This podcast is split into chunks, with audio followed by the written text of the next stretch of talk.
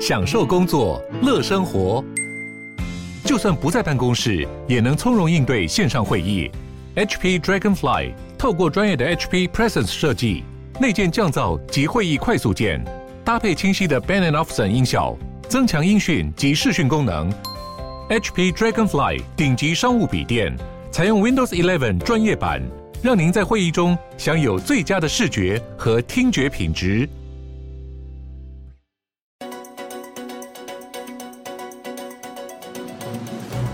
欢迎来到远见国际周报。全球正在发生哪些大事，又将带来哪些冲击呢？远见 On Air 每周精选三则关键议题，解析背后脉络与影响，和你一起接轨国际。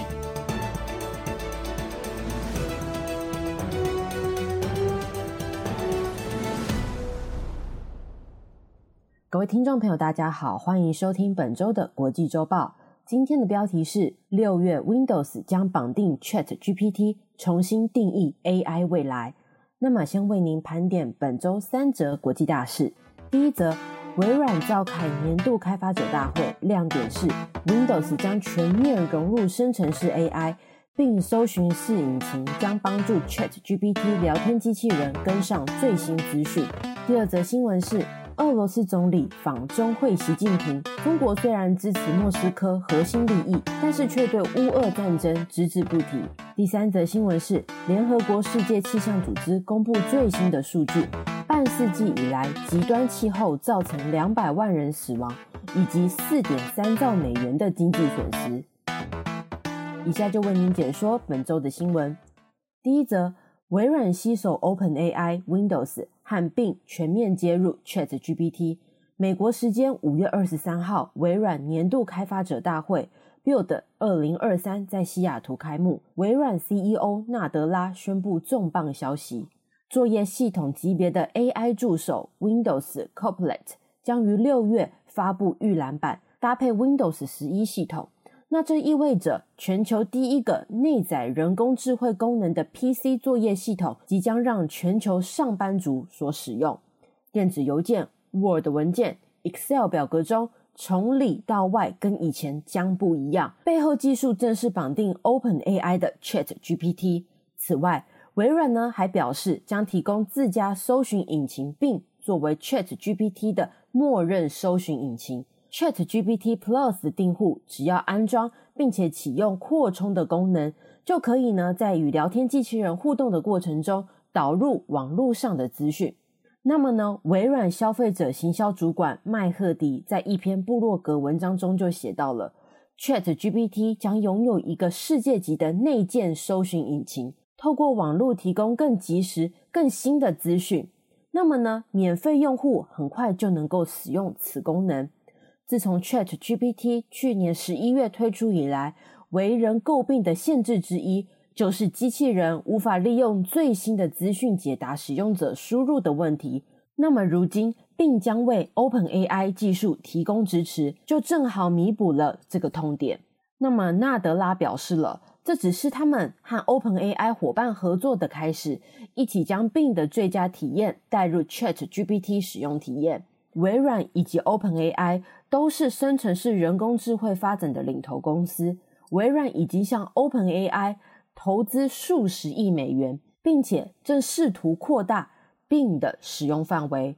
外电就分析了，将生成式 AI 全面整合至 Windows 系统和搜寻引擎 Bing 当中，相关产品的长期价值有望被重估，市场想象空间呢将再度打开。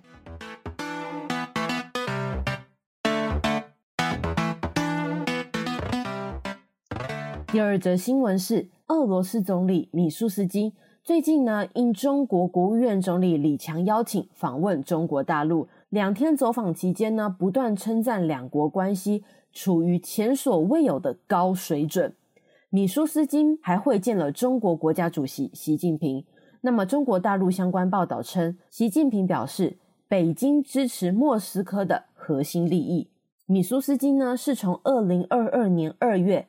俄罗斯入侵乌克兰以来，到访北京的最高级别俄罗斯官员。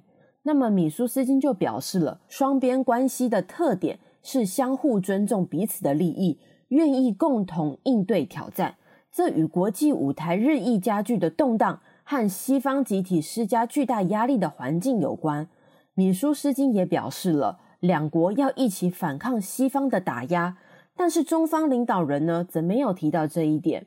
中国社会科学院俄罗斯东欧中亚研究所研究员肖斌接受香港《明报》表示，俄罗斯方面呢，对于西方国家的打压，想让中国和俄罗斯站在一起，但是中国大陆目前没有这个想法。现在这个状态最符合中国大陆的利益，而且中俄签署的新时代全面战略协作伙伴关系中，也有不针对第三方的原则。根据美联社的报道，米舒斯金并未提及俄罗斯与乌克兰的战争。北京呢，则坚称在这场冲突中保持中立。事后，美国再度警告中国大陆不要向俄罗斯提供军事的支持。那么，米舒斯金此行另外与李强签署多项协议，涉及贸易服务、俄罗斯对大陆农产品出口以及体育领域等等的合作。由于西方国家集体制裁，中国大陆如今已经成为俄罗斯最大的石油和天然气出口对象。俄罗斯官媒近日称，今年俄罗斯对中国的出口将增长四成。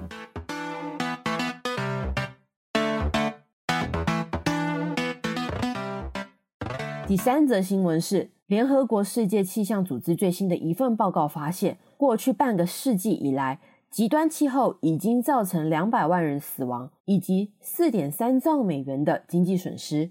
这项数据显示，从一九七零年到二零二一年，一共发生了一万一千七百七十八起与天气有关的灾害，而且呢，还在不断的激增当中。这份报告也指出，因气候灾害造成的死亡人口，九成以上呢，位于发展中国家。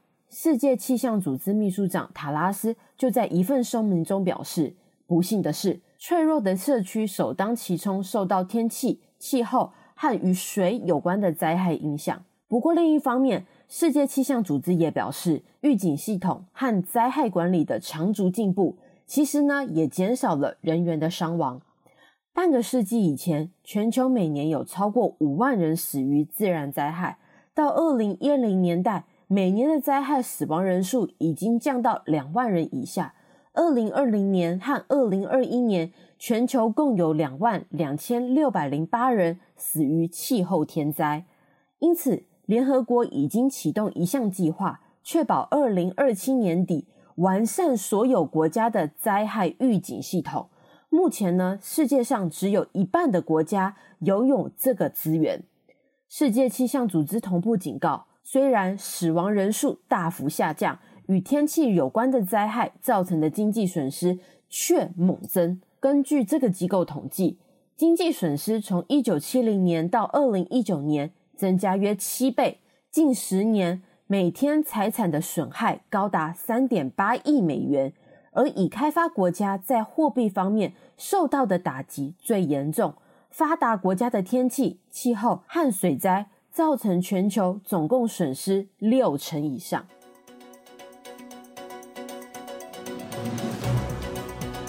以上就是我们这周的国际周报，敬请大家每周锁定远见 On Air，帮我们刷五星评价、订阅、留言、分享，让更多人知道我们在这里陪你轻松聊国际财经大小事。我们下周见。